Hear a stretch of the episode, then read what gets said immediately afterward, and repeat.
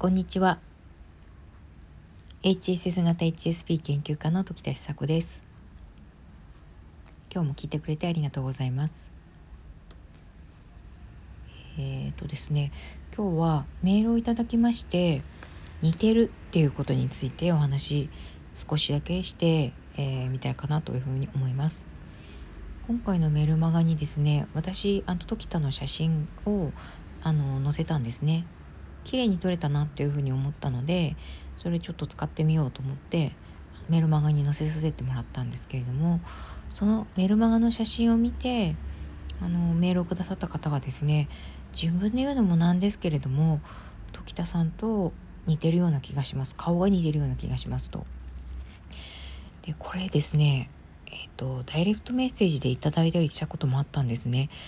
えーと、時田さんと私顔が似てますみたいな感じですね。あとこう受講生さんとか個人セッションを受けてくださった方とやっぱり顔を合わせるわけですけどなんか似てますよねみたいなことになること多いです。多いっていうかまあ普通よりは多いっていう意味でその来る人来る人全員似てるとかいうわけではなくてですねあのお顔に関して言うとそれはまあもちろんセンサー万別センサー万別でしてあのとても綺麗な方たちも多いです。あの私は人あの100人並みというかあの普通だなっていう特に目立つ感じでもないし特に美人でもないんですけど何て言うんでしょう、えー、そういうこう普通な中でもずっとこう暮らしてるって似てるなって思う人っていなかったんですけどこのタイプの人たちと会うようになる機会がやっぱり人よりは多いのでそういう意味ではここ34年ですかねすごく自分に似た人顔の似た人に会う機会は増えました。ということはやっぱこう思考回路が、えっと、複雑さとか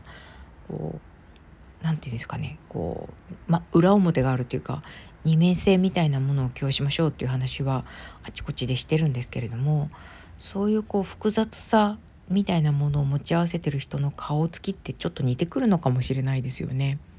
よくあのペットの顔と飼い主の顔が似るとか夫婦の顔が似るとかっていう話があるじゃないですか。あれもなんかよくわかるような気がしていてあと私だけじゃないと思うんですが街中でカップルを見かけた時にあのこの2人すごくこう何て言うんでしょう。こう雰囲気合ってるなとかお似合いだなとか顔似てるなみたいな風に思ったりすることないですか？こう芸能人同士の結婚でもあこのお二人はとてもいいなって思うお二人もいればそうではないお二人ももちろんいらっしゃってこの間結婚されあ結婚予告ですかね。ご結婚予告された星野源さんと新垣結衣さんはあの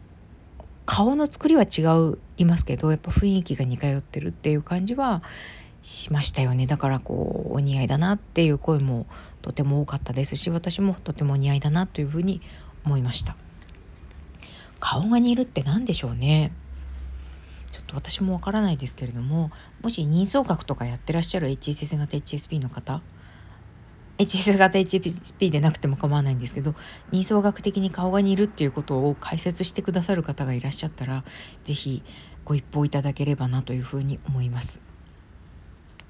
よろしくお願いします。えー、今日は、えー、こんなところで